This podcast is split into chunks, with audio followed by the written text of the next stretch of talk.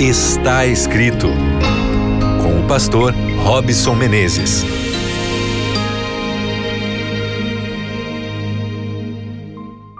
Seja bem-vindo, seja bem-vinda. Está começando mais uma vez o seu programa Está Escrito.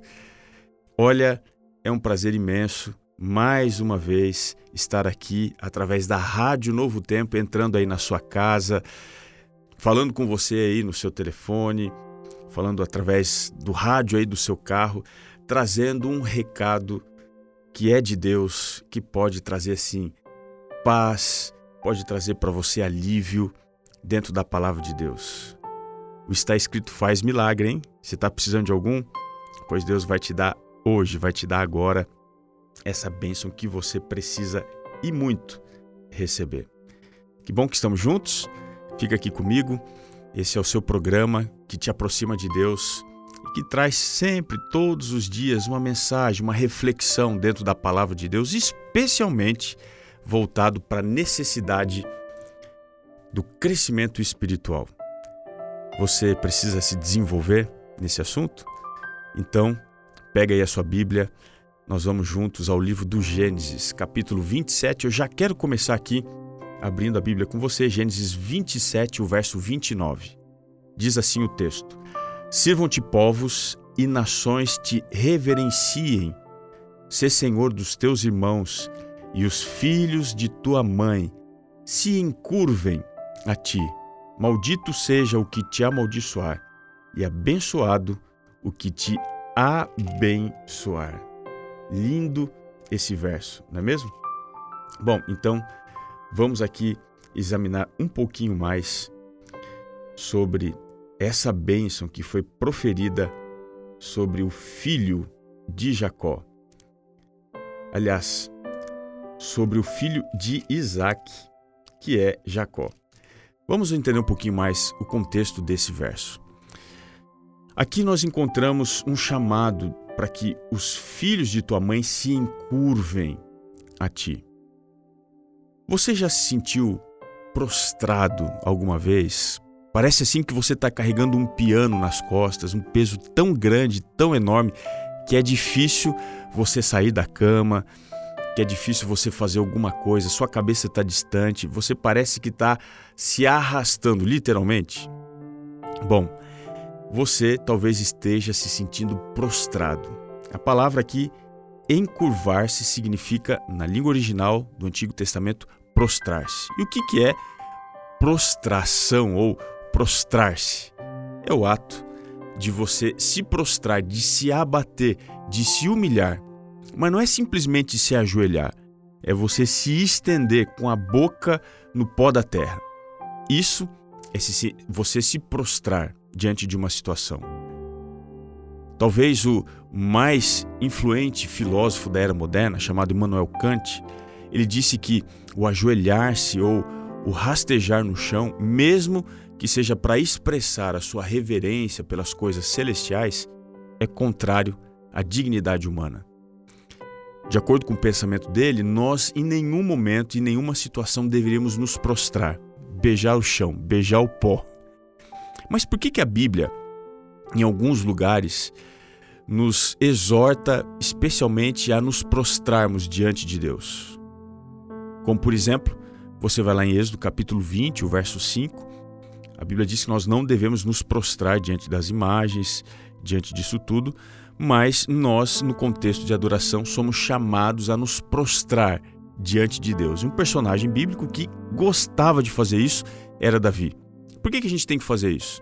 Veja, a reverência, a prostração, nos colocar diante de Deus, como que se estivéssemos ligados ao pó, nos eleva, por mais incrível que isso possa parecer, em servos de Deus, nos transforma em servos de Deus. Isso nos dá condição de servir a Deus.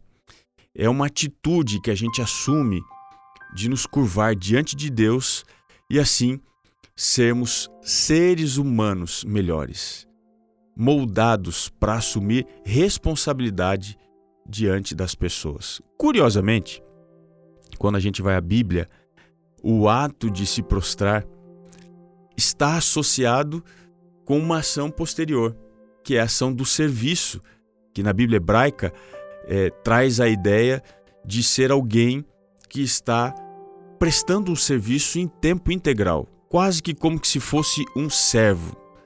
Isso você pode observar, por exemplo, no chamado que Deus fez para o povo sair do cativeiro egípcio e servir a Deus, lá em Êxodo capítulo 1, o verso 14.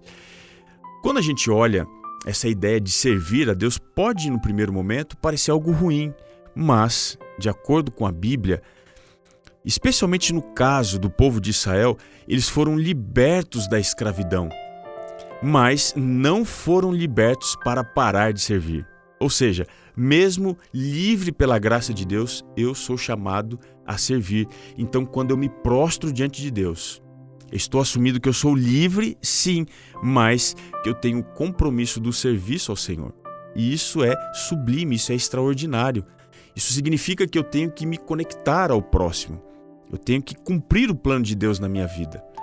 Então, de acordo com isso, Deus precisa de servos que não busquem o governo final, mas sim que procurem estabelecer o governo de Deus.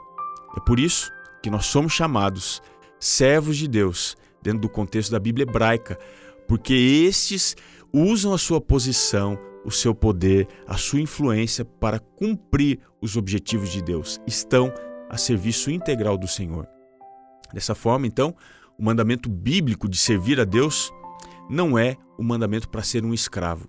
Ao contrário disso, é um mandamento para você usar seu poder, sua influência para servir a Deus, cumprindo assim os seus planos e a sua vontade. Isso acontece porque Deus, que se coloca como Deus de Israel, mas o Deus de todos os povos e de cada pessoa, ele não está procurando uma simples conexão emocional. Não está procurando uma obediência cega ou simplesmente que você, no serviço a ele, pratique um ritual vazio. Deus está procurando trazer justiça, caridade, transformar o mundo, transformando pessoas. E ele valoriza muito indivíduos que compartilham do seu objetivo quando se colocam a serviço das suas mãos.